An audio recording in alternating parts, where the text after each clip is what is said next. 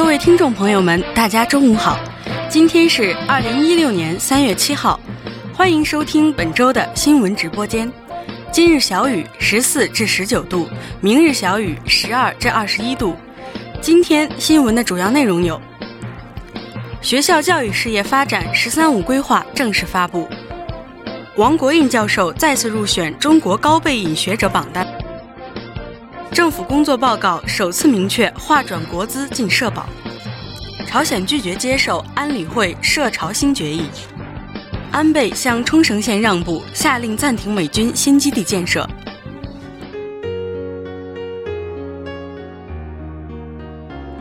下面播报校内新闻：学校教育事业发展“十三五”规划正式发布。为全面贯彻党的教育方针，推进学校各项事业持续健康发展，日前，学校正式印发《重庆邮电大学教育事业发展“十三五”规划》。规划指出，国家和重庆市在教育领域的系列战略部署、经济社会发展的创新需求、新一轮的科技革命，为我校改革发展、创新发展、特色发展提供了机遇。规划指出，以我校成为重庆市教育领域综合改革试点高校为契机，以提高人才培养质量为核心，到“十三五”末，学校各项事业全面发展，力争在学科专业、科学研究、人才队伍、基础条件和教育信息化五个重点领域的建设取得新突破，将学校建设成为有特色、开放式、高水平的教学研究型大学。规划全面总结了“十三五”时期学校发展基础及面临的机遇与挑战。规划指出，“十三五”时期是我校全面加强内涵建设、整体提升办学水平的战略机遇期。学校将致力于培养信息领域高素质创新型人才，致力于探索信息科学前沿技术，致力于服务国家、行业、地区经济社会的需求，致力于传承社会文明，走特色发展、开放办学之路。谱写重庆邮电大学科学发展、创新发展、和谐发展、跨越发展的新篇章。规划指出，“十三五”时期学校发展的总体思路是：坚持立足行业、服务地方、特色办学，发挥信息技术特色与优势，注重学科专业交叉融合，努力提升学科专业和人才队伍建设水平，以创新创业驱动为抓手，深入推进人才培养综合改革。主动适应战略型、新型产业发展需求，扩展学科研究领域，提升自主创新能力，切实加强党的建设，深化体制机制改革，不断提高治校能力和办学水平。规划提出，“十三五”期间，学校将稳定本科教育规模，积极发展研究生教育，扩大中外合作办学与留学生教育，进一步优化学科专业布局。全面提升学科专业水平，主干优势学科建设，力争取得新突破，突出专业特色，深入推进人才培养模式改革，加快建立完善人才培养质量保障体系，进一步加强师资队伍建设，增加数量，保证质量，优化结构，高水平人才队伍建设，力争取得新突破，提高科学研究水平和创新能力，在国家级科研平台、国家级重点项目。国家级科研成果等方面力争取得新突破，进一步加强国际交流与合作，加快开放办学进程，加快推进教育信息化建设、智慧校园建设，力争取得新突破，加快推进学校基础条件建设、南部校区建设，力争取得新突破。规划指出，为了顺利实现新的五年目标，学校将从学科建设、人才培养、教师发展、科学研究、开放办学、条件保障、教育信息化、大学治理、党的建设九大方面进行重点推进。“十三五”建设任务艰巨而光荣，规划号召全校师生员工同心同德、锐意进取、不懈努力，顺利完成学校“十三五”建设的任务。开创教育新局面，谱写发展新篇章。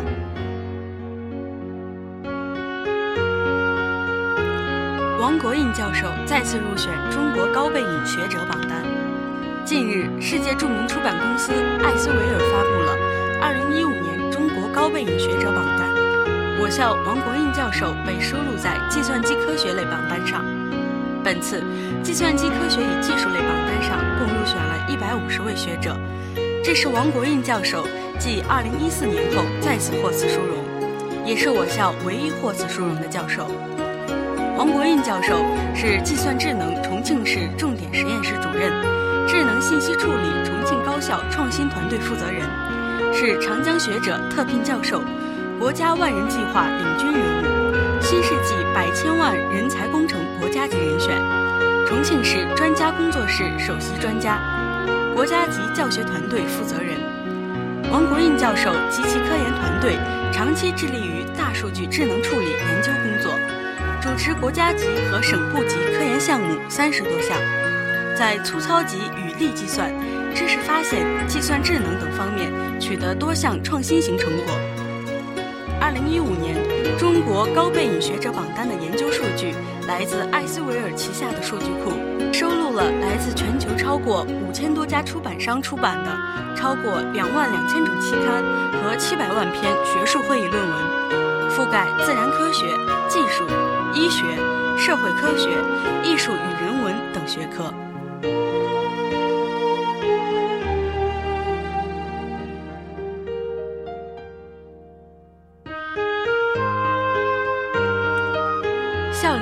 带队走访中国电子科学研究院，校党委书记方海洋、校长李银国、副校长林金钊、刘彦斌率党办、校办、科技处。产学研办负责人走访中国电子科技集团电子科学研究院，与电科院院长吴曼青院士、书记季克平以及相关部门负责人就科技合作、人才培养等方面进行了交流。吴曼青院士对学校一行来访表示热烈欢迎，并一起参观了有关实验平台和科研项目及成果展示。吴曼青表示，希望和学校进一步加强交流与合作。在信息通信技术相关领域开展科技创新，为我国的经济发展和国防建设做出更大的贡献。方海洋书记高度评价了电科院在电子信息技术领域取得的成就，对吴曼青院士及中电科集团长期给予我校建设发展的大力支持表示衷心感谢，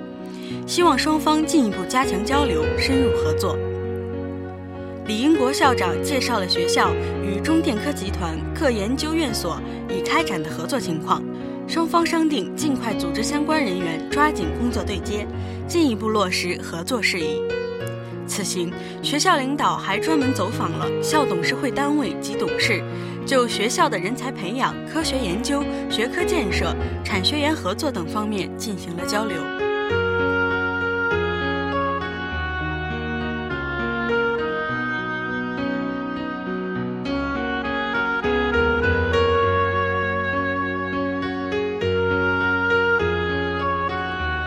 下面播报国内新闻。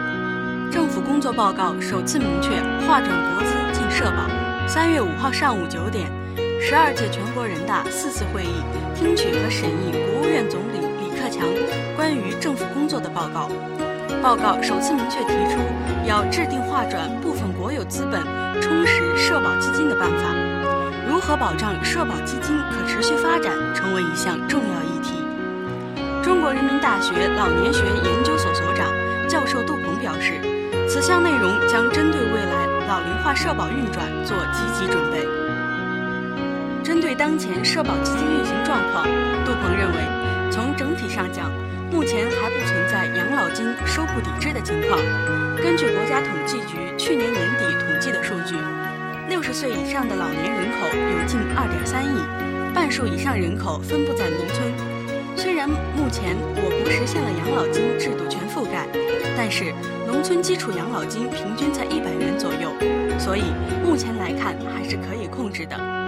同时，我国现在实际参与劳动的人口是七点二亿，参与投保人数是五亿，领取养老金的人口不到二亿。现在投保人数远远超过支出的人数，交的多，支出人数少，还有些剩余。整体上来看，不存在这个问题。但是，从人口老龄化的长远发展来看，劳动人口会不断减少，养老水平不断提高，这个比例会发生转变。所以，制定划转部分国有资本充实社保基金的办法，也在提前做积极准备。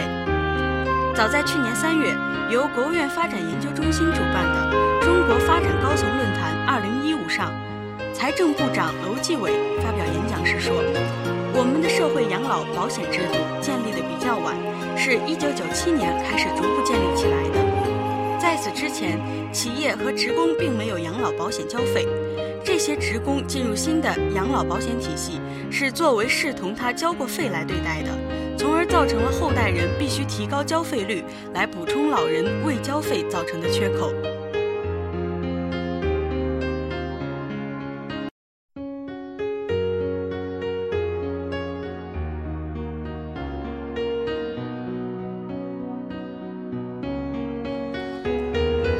家，排污许可证制度需会计理念与思维。二零一五年十二月四号到五号。排污许可制度国际研讨会在京召开，中国环境保护部陈吉宁部长出席开幕式，并强调，要将排污许可建设成为固定点源环境管理的核心制度，进一步整合衔接现行各项环境管理制度，实行排污许可一证式管理，形成系统完整、清晰、监管有效的排污源管理新格局，提升环境治理能力和管理水平。目前。环保部正在积极推进《排污许可管理条例》和《排污许可证管理办法》相关文件的研究制定，并已在浙江和重庆等地开展试点，通过衔接整合、环评审批、总量控制、三同时验收、排污收费、排污申报等相关制度，落实企业责任。所提及的这种环境管理思路，受到基层环境管理和执法人员的普遍欢迎。但大家也存在颇多隐忧，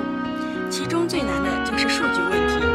环境数据是开展环境管理的基础，是环境决策的支撑，是环境执法的证据所在，是排污许可证的最终载体形式。但在长期的环境管理过程中，产生了针对某一企业固定源个甚至多套数据，其中有基于环境管理产生的环评批复数据、排污申报数据。排污收费数据、在线监控数据、监督性监测数据、信访监测数据、总量减排数据、环境统计数据等，还有基于环境管理体制内科研层面产生的原清单数据、排污系数计算数据、排放量估算数据、物料衡算数据等。不仅如此，在运行过程中也会产生不少的环境数据，如对排污系数修正数据、对排放量自测数据。生产运行过程中的异常数据剔除，在线监控仪器维护性数据等，在多个多套数据出现矛盾的现象已成为必然的前提下，需要用会计理念和思维来认真加以解决，否则排污许可证制度最终失去权威性而落空。利用会计理念和思维解决此事的基本要求在于，一个企业的一个固定员只能有一套为管理服务的数据。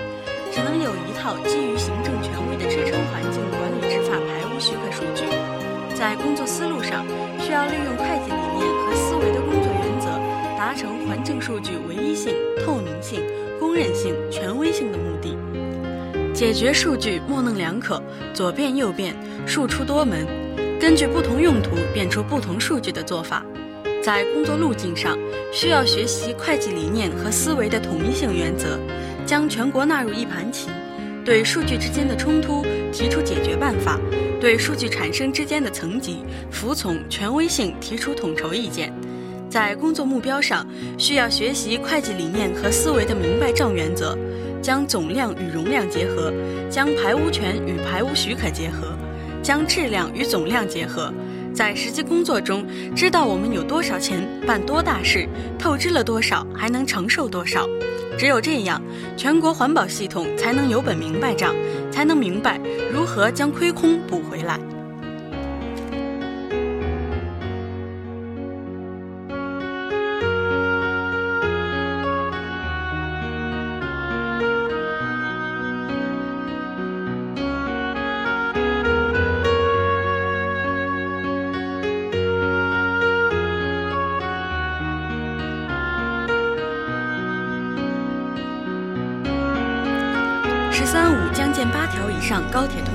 连接北京、台北。“十三五”期间将贯通哈尔滨至北京至香港，连云港至乌鲁木齐，上海至昆明、广州至昆明高速铁路通道，建设北京至香港、呼和浩特至南宁、北京至昆明、包头银川至海口、青岛至银川、兰州至广州、北京至兰州、重庆至厦门等高速铁路通道，扩展区域连接线。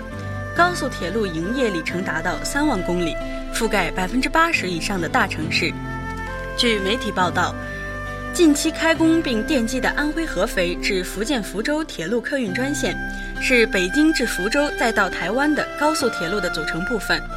合肥至福州铁路客专将在适当时候通过规划建设的台海通道延伸至台湾，形成京福台快速铁路通道。使大陆与台湾通过高速铁路直接相通相连，实现两岸的快速沟通。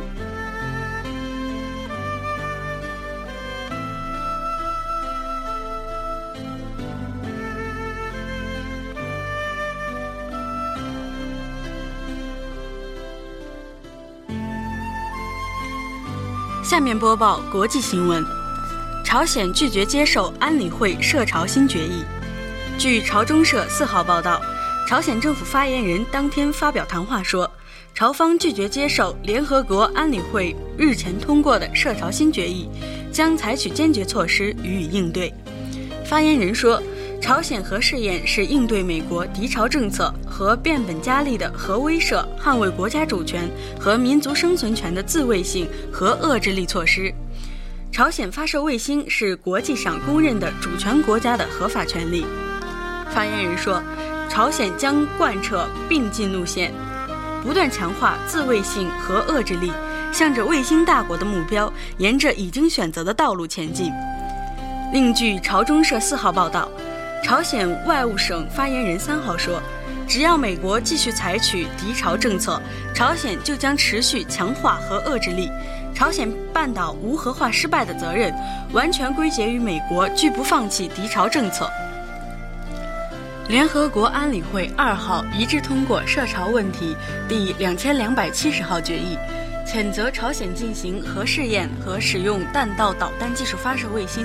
决定实施一系列制裁措施，遏制朝鲜的核岛开发计划，并呼吁恢复六方会谈。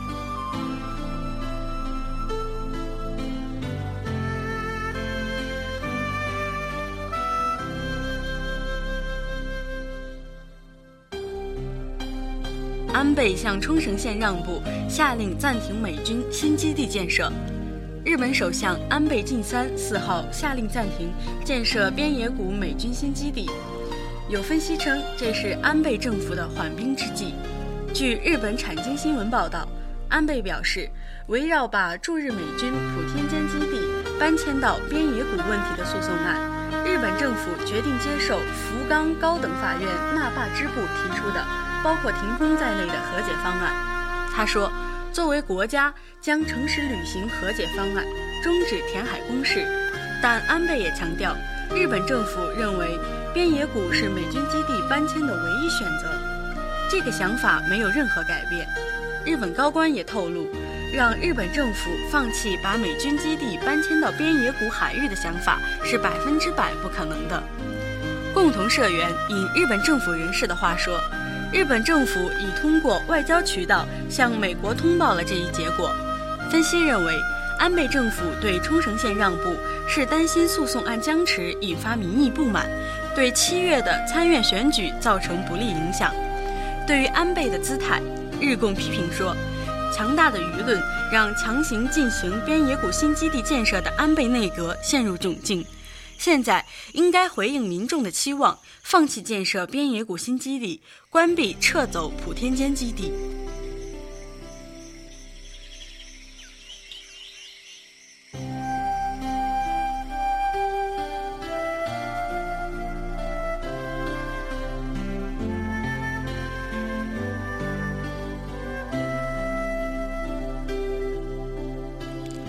巴西前总统卢拉因涉嫌腐败被警方带走调查。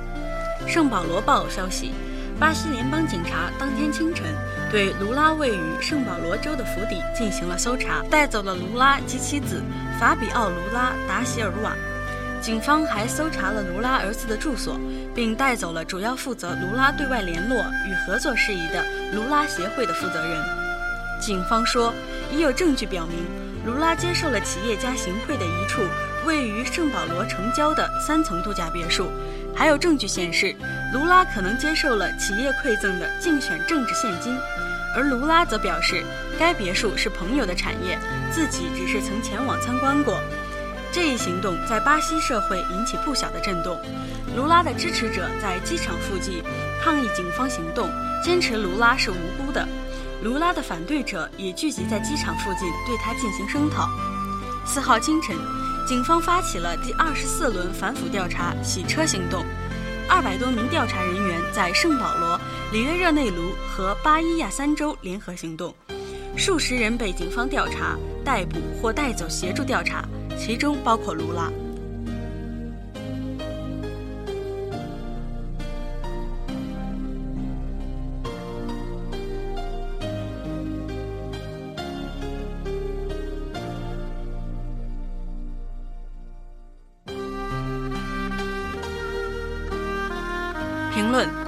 代表和记者都多一些换位意识，应当鼓励代表尽可能多地接受采访，同时也要保证他们把主要精力用于审议各项议案报告等。代表和记者都多一些换位意识，就能真正促进良性互动，谋得公共利益的最大化。十二届全国人大四次会议发言人傅莹四号在回答记者提问时坦言。包括在座的中外记者都有一些反应，感觉在大会期间向代表团代表提出的采访要求，得到的回应不是那么多。因此，他希望各个代表团代表们在有条件的情况下，尽量多接受采访，同时也希望各位记者能够尊重代表们的意愿。首先要指出，代表来北京参加大会，主要的职责是按时出席大会组织的各种会议。认真审议各项议案、报告和其他议题，并发表意见。只要代表能够按要求参加各次全体会议、代表团会议和代表团小组会议，能够就相关议案报告提出有价值的意见，能够认真履行预算审查职责等，就可以视为较好的履行了法定职责。至于是否接受媒体采访，法律并没有统一要求，并非代表们应当履行的法定义务。不过，正如傅莹所言，记者的背后是公众和国际社会，记者们所关注的问题，往往也是公众和国际社会关心和想要了解的问题。记者在两会期间的采访，往往能拉近代表与公众的距离，满足公众的知情权。面对公众的关切，代表们也确有必要尽可能接受采访，以实现各方的良性互动。为此，大会新闻中心还特意增设采访联络组，为记者采访代表提供联络服务。当然，还有一个重要问题需捋清。以我的经验来看，在大会期间，记者提出的所有问题，并不都与大会议题有关，甚至有些记者的提问充满了娱乐和花絮色彩，这实际上是一种跑偏。我认为，在大会期间，记者对代表的采访。应主要围绕大会议题和代表履职来展开，比如代表对政府工作报告有什么看法，提出了什么审议意见，对今年的预算安排有什么修改意见，对一府两院的工作有什么监督性意见，等等。另外，记者的采访也可以围绕代表们一年来的履职感想、未来的履职计划等展开。对于此类问题，代表却有必要克服各种困难，积极回应，因为这往往代表了公众对代表履职的关切，甚至是一种监督。没有特殊情况，代表不宜回避。而对于其他话题，代表在保证正常履职的情况下，当然也要积极接受采访，比如科学家谈谈对引力波的看法，艺术家谈谈对艺术作品的看法等。但是，此类采访也应以不影响代表正常履职为前提。在代表们普遍反映预算报告看不完的情况下，是否有足够的时间回应这些采访？此类采访是否会影响代表履职？确实值得思量。我认为，应当鼓励代表尽可能多地接受采访，同时也要保证他们把主要精力用于审议各项议案、报告等。而对于有记者在分组会会场里直接把代表请到会场外采访等情景，要尽量避免。总之，代表和记者都多一些换位意识，就能真正促进良性互动，谋得公共利益的最大化。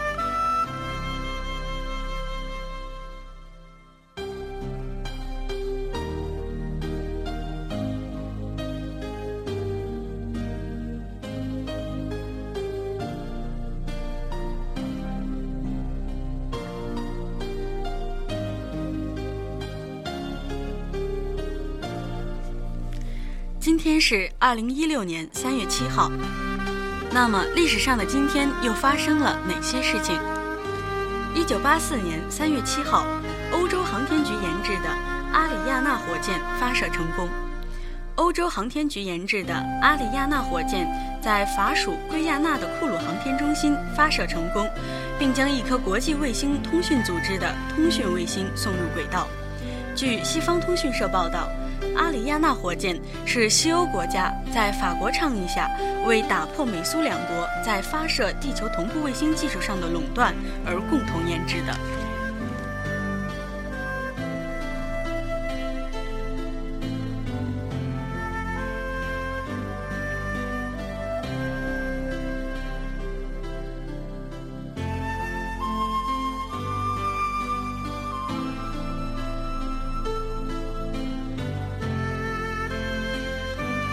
九八九年三月七号，拯救臭氧层世界大会召开。在英国首相撒切尔夫人的倡议下，一九八九年三月七号，拯救臭氧层世界大会在英国伦敦召开。有一百二十三个国家的代表参加了大会，其中包括八十名部长级代表，另外还有国际组织的代表、著名科学家和企业家。蒙特利尔议定书是一九八七年。在蒙特利尔保护臭氧层国际大会上通过的一项条约，它规定，工业化国家在本世纪末把氯氟烃使用量减少百分之五十。这次伦敦大会增进了人们对臭氧层破坏危害性的认识，但科学家们说，即使现在立即禁用氯氟烃，在今后十多年内，臭氧层仍将继续减少，而已经减少了的臭氧要一百多年才能弥补过来。因此，千万不可掉以轻心。